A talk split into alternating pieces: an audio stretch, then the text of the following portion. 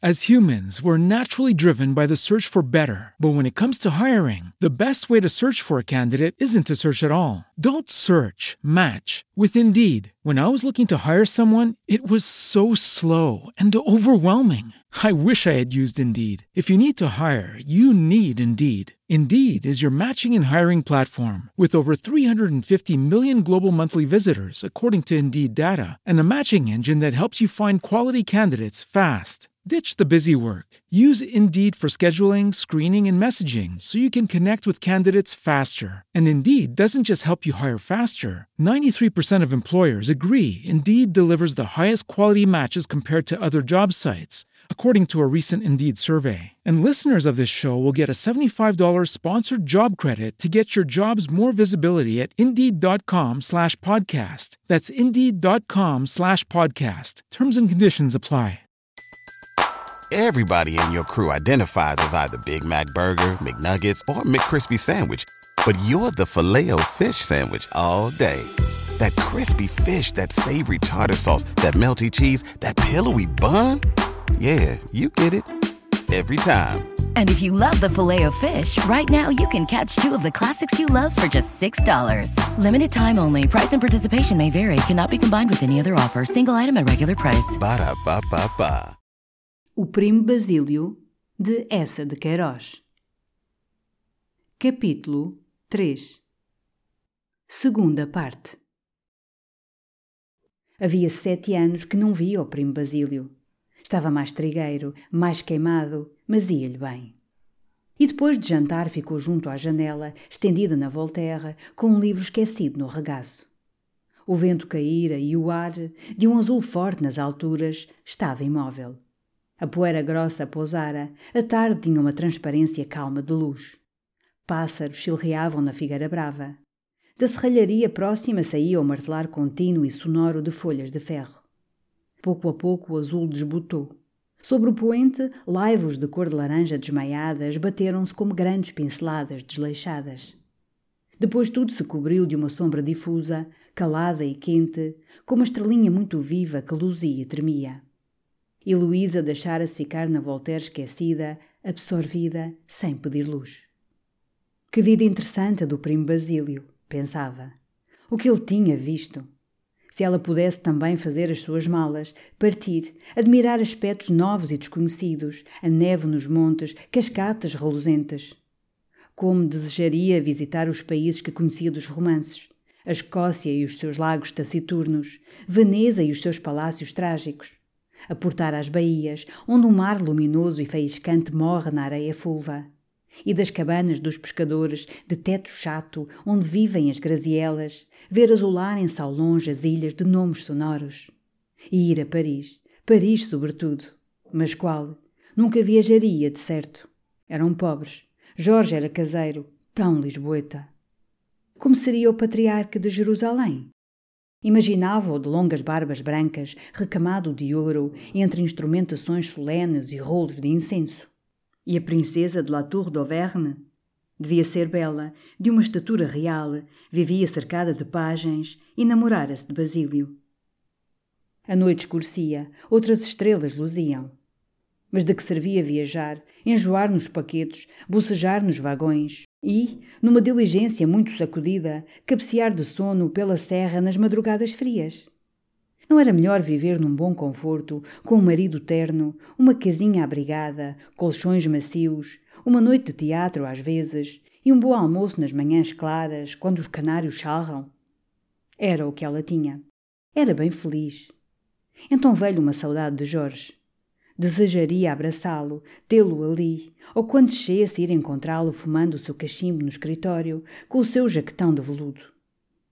Tinha tudo, ele, para fazer uma mulher feliz e orgulhosa. Era belo, com os olhos magníficos, terno, fiel. Não gostaria de um marido com uma vida sedentária e caturra. Mas a profissão de Jorge era interessante.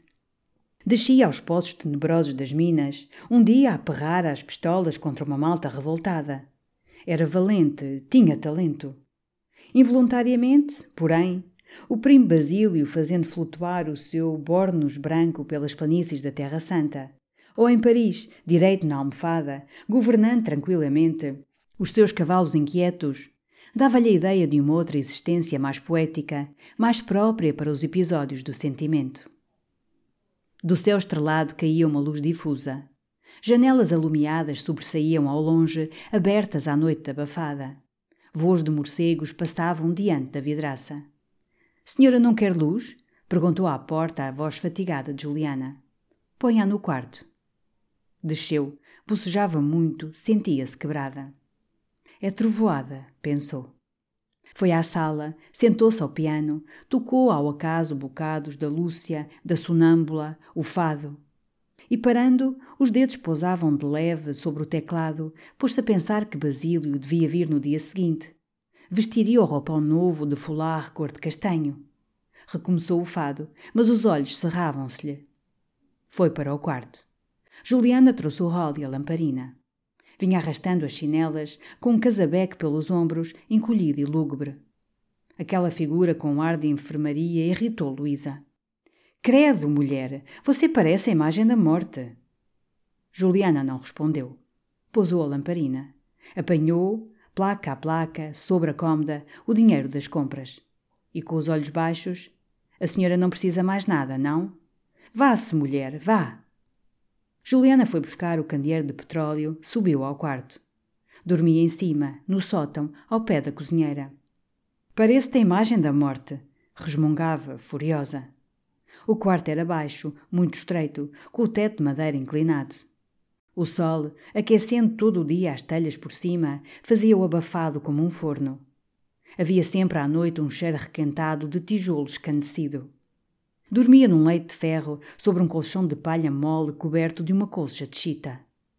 Da barra da cabeceira pendiam os seus bentinhos e a rede enxovalhada que punha na cabeça. Ao pé tinha preciosamente a sua grande arca de pau, pintada de azul, com uma grossa fechadura. Sobre a mesa de pinho estava o espelho de gaveta, a escova de cabelo enegrecida e despelada, um pente de osso, as garrafas de remédio, uma velha pregadeira de cetim amarelo e, embrulhada num jornal, a cuia de retrós dos domingos.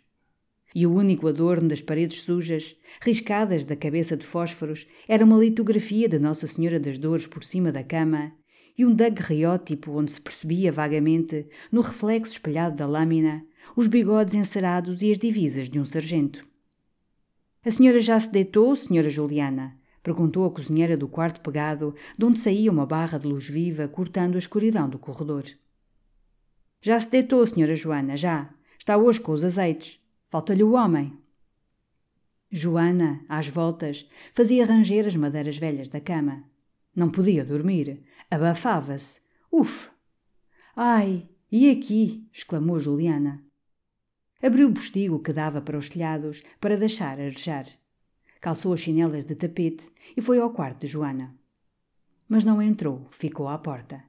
Era criada de dentro, evitava familiaridades.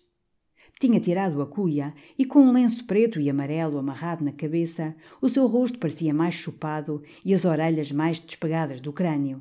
A camisa decotada descobria as clavículas descarnadas. A saia curta mostrava as canelas muito brancas, muito secas e com o casabeque pelos ombros, coçando devagarinho os cotovelos agudos. Diga-me cá, senhora Joana, disse com a voz discreta. Aquele sujeito demorou-se muito? Reparou? Tinha saído naquele instantinho quando vossa Mecê entrou. Uf! Encalmada, quase descoberta, com as pernas muito abertas, Joana coçava-se furiosamente por baixo da grossa camisa com folhos à minhota que lhe descobria os peitos. Não podia parar com os percevejos. O raio do quarto tinha ninhos. Até sentia o estômago embrulhado. Ai, é um inferno, disse com lástima Juliana. Eu só adormeço com dia. Mas ainda eu agora reparo. Vossa Mecê tem São Pedro à cabeceira. É devoção? É o santo meu rapaz, disse a outra. Sentou-se na cama. Ufa! E então tinha estado toda a noite com uma sede. Saltou para o chão, com passadas rijas que faziam tremer o soalho, foi ao jarro, pô-lo à boca, bebeu uma tarraçada. A camisa justa, feita de pouca fazenda, mostrava as formas rijas e valentes. Pois eu fui ao médico, disse Juliana. E com um grande suspiro: Ai, isto só Deus, senhora Joana, isto só Deus. Mas por que se não resolvia a senhora Juliana a ir à mulher de virtude? Era a saúde certa. Morava ao Poço dos Negros, tinha orações e ungüentos para tudo. Levava meia moeda pelo preparo. Que são humores, senhora Juliana. O que vossa Mecê tem são humores. Juliana tinha dado dois passos para dentro do quarto. Quando se tratava de doenças, de remédios, tornava-se mais familiar. Eu já me tenho lembrado, eu já me tenho lembrado de ir à mulher. Mas meia moeda. E ficou a olhar, tristemente, refletindo. É o que eu tenho junto para umas botinas da Gáspia. Eram o seu vício, as botinas. Arruinava-se com elas. Tinha-as de durac com ponteiras de verniz, de cordovão com laço, de pelica com pespontos de cor, embrulhadas em papéis de seda, na arca, fechadas, guardadas para os domingos. Joana censurou-a. Ai, eu, em se tratando do corpo, do interior, que o diabo leva os arrebiques. Queixou-se também da sua miséria. Tinha pedido à senhora um mês adiantado. Estava sem camisas. As duas que tinha eram uns trapos, pelo gosto da que trazia, a desfazerem-se. Mas, então, suspirou, o meu rapaz precisou um dinheiro. Vossa Mecê também, senhora Joana, deixar-se cardar pelo homem. Joana sorriu. Ainda que eu tivesse de roer ossos, senhora Juliana, a última migalha havia de ser para ele. Juliana teve um risinho seco e com a voz arrastada. Vale lá a pena. Mas invejava asperamente a cozinheira pela posse daquele amor, pelas suas delícias. Repetiu, contrafeita. Vale lá a pena. Perfeito rapaz, continuou, o que veio hoje ver a senhora. Melhor que o homem. E depois de uma pausa. Então esteve mais de duas horas? Tinha saído quando Vossa Mecê entrou. Mas o candeeiro de petróleo apagava-se com um cheiro fétido e uma fumarada negra. Boa noite, Senhora Joana. Ainda vou rezar a minha coroa. Ó oh, Senhora Juliana, disse a outra de entre os lençóis, se Vossa Mecê quer rezar três salve-marias pela saúde do meu rapaz, que tem estado adoentado, eu cá lhe rezava três pelas melhoras do peito. Pois sim, Senhora Joana.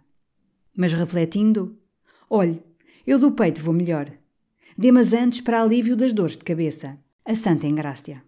Como Vossa Mecê quiser, Senhora Juliana. Se faz favor. Boa noite.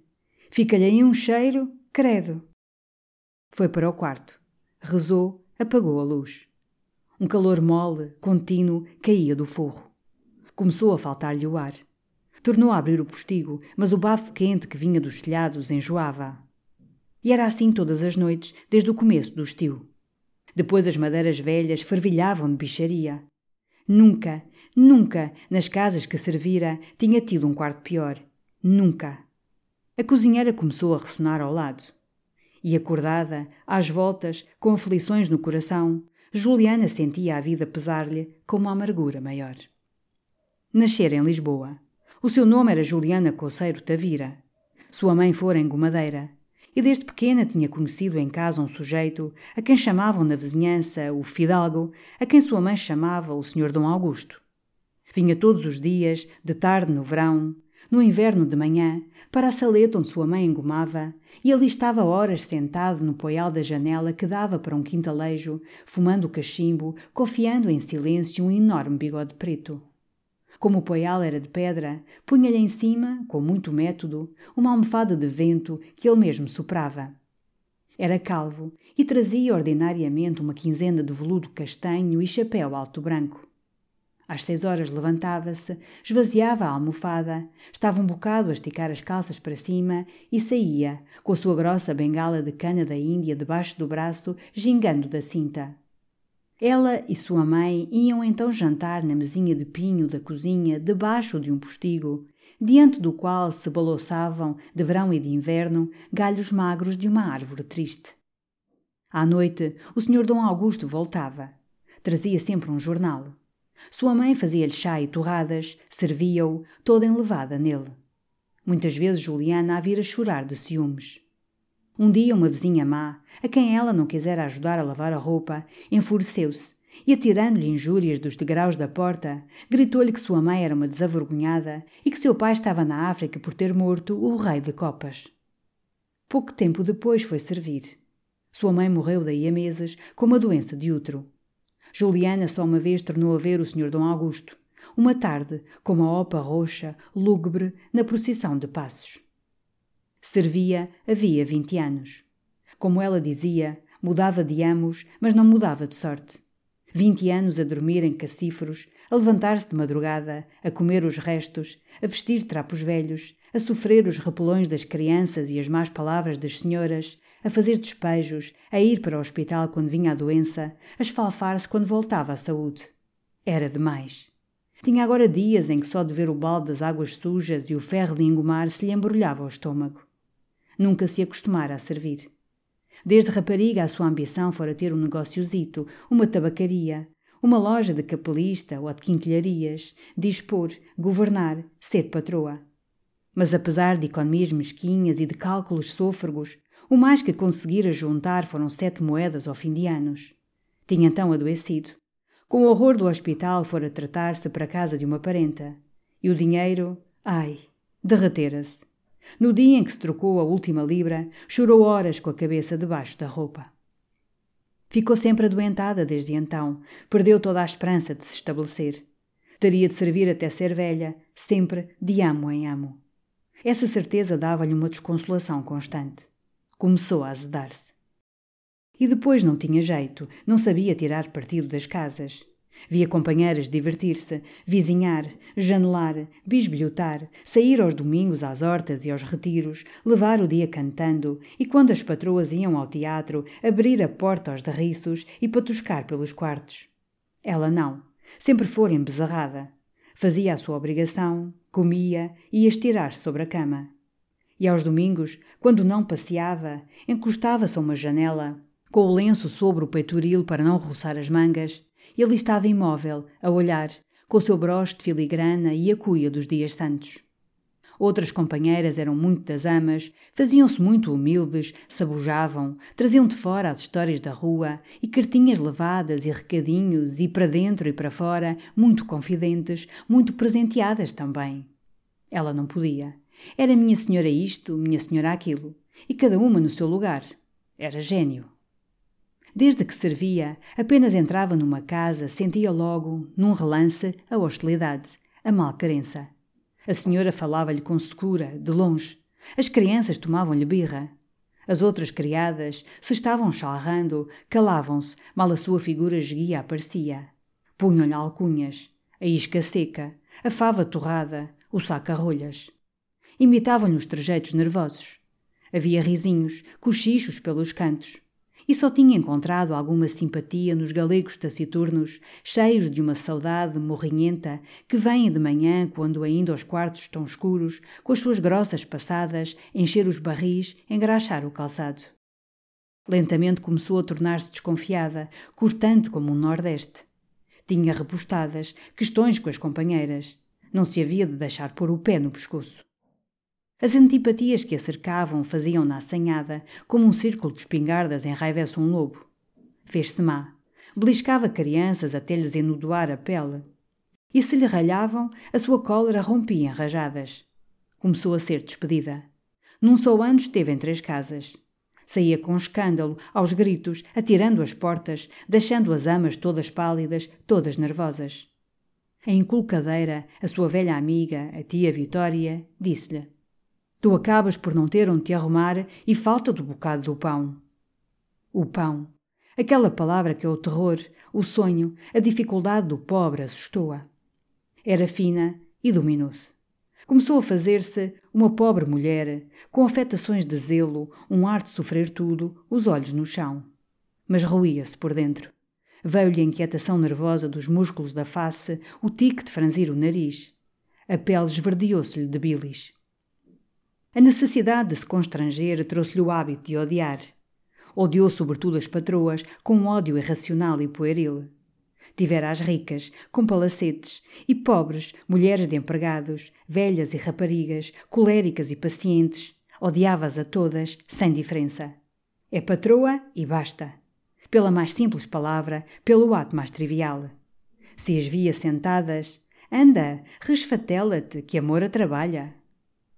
Se as via sair, vai-te, a negra fica cá no buraco. Cada riso delas era uma ofensa à sua tristeza doentia.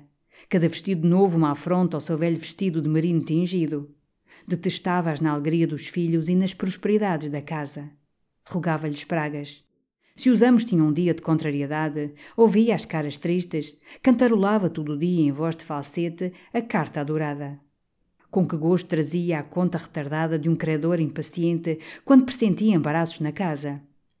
Este papel, gritava com uma voz estridente, diz que não se vai embora sem uma resposta. Todos os lutos a deleitavam, e sob o chale preto que lhe tinham comprado, tinha palpitações de regozijo.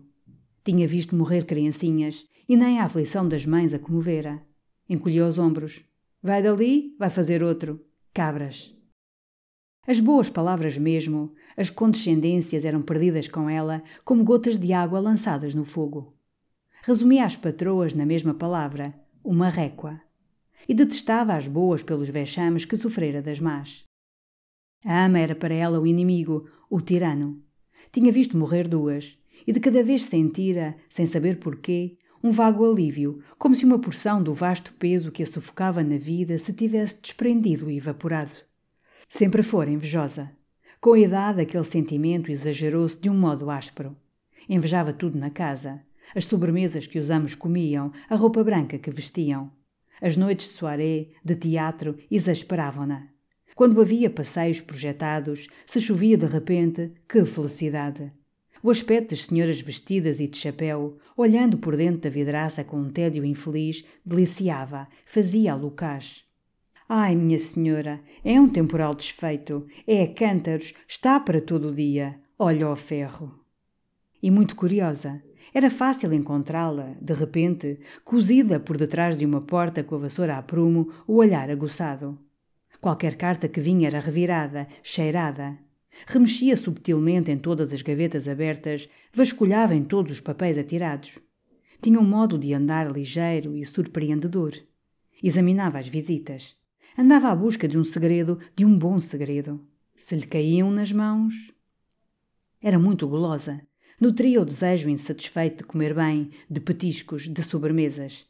Nas casas em que servia, ao jantar, o seu olho avermelhado seguia avidamente as porções cortadas à mesa e qualquer bom apetite que repetia exasperava, como uma diminuição da sua parte. De comer sempre os restos, ganhara o ar aguado, o seu cabelo tomara tons secos, cor de rato. Era lambareira, gostava de vinho. Em certos dias comprava uma garrafa de oitenta reis e bebia só, fechada, repimpada, com estalos na língua, a orla do vestido um pouco erguida, revendo-se no pé. E nunca tivera um homem, era virgem. Fora sempre feia, ninguém a tentara. E, por orgulho, por birra, com receio de uma desfeita, não se oferecera como vira muitas, claramente. O único homem que olhara com desejo tinha sido um criado de cavalariça, atarracado e imundo, de aspecto facínora. A sua magreza, a sua cuia, o seu ar domingueiro tinham chitado o bruto. Fitava-a com um ar de bulldog. Causara-lhe horror, mas vaidade. E o primeiro homem por quem ela sentira, um criado bonito e alourado, rira-se dela, pusera-lhe o nome de Isca Seca. Não contou mais com os homens, por despeito, por desconfiança de si mesma. As rebeliões de natureza sufocava-as. Eram fogachos, flatos. Passavam, mas faziam-na mais seca. E a falta daquela grande consolação agravava a miséria da sua vida. Um dia teve, enfim, uma grande esperança. Entrara para o serviço da senhora Dona Virgínia Lemos, uma viúva rica, tia de Jorge, muito doente, quase a morrer com um catarro de bexiga. A tia Vitória, em colcadeira, preveniu-a. Tu trata a velha, a paparica, que é o que quer uma enfermeira que a sofra. É rica, não é nada apegada ao dinheiro, é capaz de te deixar uma independência. Durante um ano, Juliana, ruída de ambição, foi a enfermeira da velha. Que zelos, que mimos! Virginia era muito rabugenta, a ideia de morrer enfurecia. Quanto mais ela ralhava com a sua voz gutural, mais Juliana se fazia serviçal. A velha, por fim, estava enternecida. Gabava às pessoas que a vinham ver, chamava-lhe a sua providência. Tinha recomendado muito a Jorge. Não há outra, não há outra, exclamava. Pois apanhaste, dizia-lhe a tia Vitória. Pelo menos deixa-te o teu conto de reis. Um conto de reis. Juliana, de noite, enquanto a velha gemia no seu antigo leito de pau santo, via o conto da reis à claridade mórbida que dava a lamparina reludir em pilhas de ouro inesgotável e prodigioso. Que faria com o dinheiro? E, à cabeceira da doente, com um cobertor pelos ombros, os olhos dilatados e fixos, planeava. Poria uma loja de capelista. Vinham-lhe logo lampejos vivos de outras felicidades um conto da Reis era um dote, poderia casar, teria um homem. Estavam acabadas as canseiras. Ia jantar, enfim, o seu jantar. Mandar, enfim, a sua criada. A sua criada. Via-se a chamá-la, a dizer-lhe, de cima para baixo: Faça, vá, despeje, saia. Tinha contrações no estômago, de alegria. Havia de ser boa ama, mas que lhe andassem direitas desmazelos, más respostas, não havia de sofrer a criadas. E, impelida por aquelas imaginações, arrastava subtilmente as chinelas pelo quarto, falando só. Não, desmazelos não havia de sofrer. Mantê-las bem, de certo, porque quem trabalha precisa meter para dentro. Mas havia de lhe tirar do corpo. Ah, lá isso, haviam de lhe andar direitas. A velha tinha então um gemido mais aflito. É agora, pensava, morre e o seu olhar ansioso ia logo para a gaveta da cômoda, onde estava de certo o dinheiro, os papéis. Mas não, a velha queria beber ou voltar-se. Como se sente? perguntava Juliana, com uma voz plangente. Melhor, Juliana, melhor, murmurava. Supunha-se sempre melhor. Mas a senhora tem estado desinquieta, dizia Juliana, despeitada da melhora. Não, suspirava, dormi bem. Isso não tem dormido, tenho ouvido a gemer. Tem estado toda a noite a gemer. Queria argumentar com ela, convencê-la que estava pior. Convencer-se a si mesma que o alívio era efêmero, que ia morrer depressa. E todas as manhãs seguia o Dr. Pinto até à porta, com os braços cruzados, a face triste. Então, senhor doutor, não há esperança. Está por dias. Queria saber os dias. Dois? Cinco? Sim, senhora Juliana, dizia o velho, calçando as suas luvas pretas. Uns dias. Sete. Oito.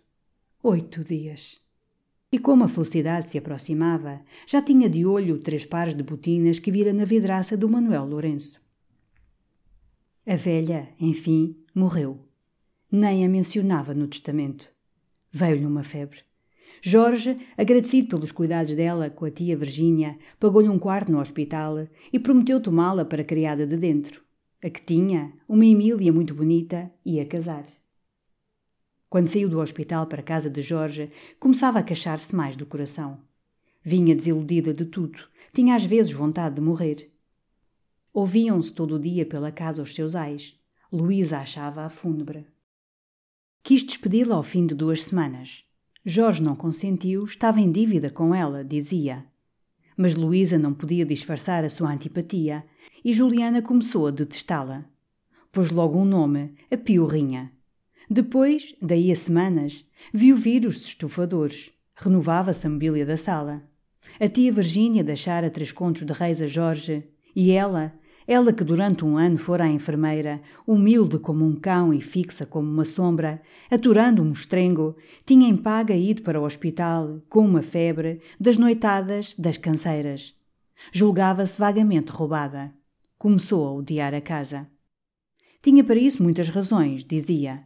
Dormia num cubículo abafado. Ao jantar não lhe davam vinho nem sobremesa. O serviço dos engomados era pesado. Jorge e Luísa tomavam banho todos os dias e era um trabalhão encher, despejar todas as manhãs as largas bacias de folha.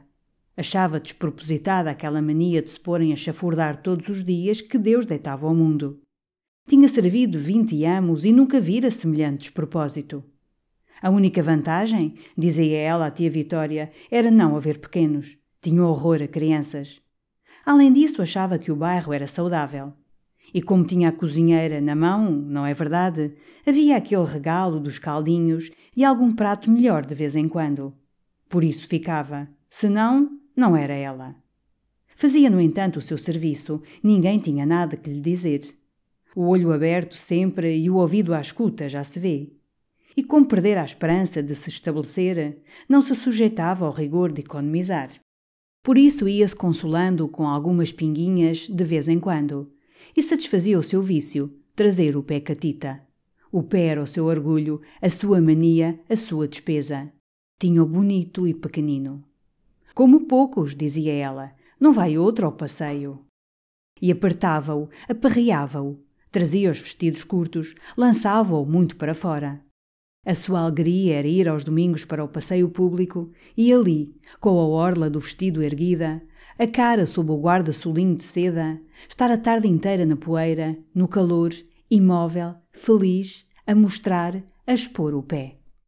As humans, we're naturally driven by the search for better. But when it comes to hiring, the best way to search for a candidate isn't to search at all. Don't search, match with Indeed. When I was looking to hire someone, it was so slow and overwhelming. I wish I had used Indeed. If you need to hire, you need Indeed. Indeed is your matching and hiring platform with over 350 million global monthly visitors, according to Indeed data, and a matching engine that helps you find quality candidates fast. Ditch the busy work. Use Indeed for scheduling, screening, and messaging so you can connect with candidates faster. And Indeed doesn't just help you hire faster. 93% of employers agree Indeed delivers the highest quality matches compared to other job sites, according to a recent Indeed survey. And listeners of this show will get a $75 sponsored job credit to get your jobs more visibility at Indeed.com slash podcast. That's Indeed.com slash podcast. Terms and conditions apply.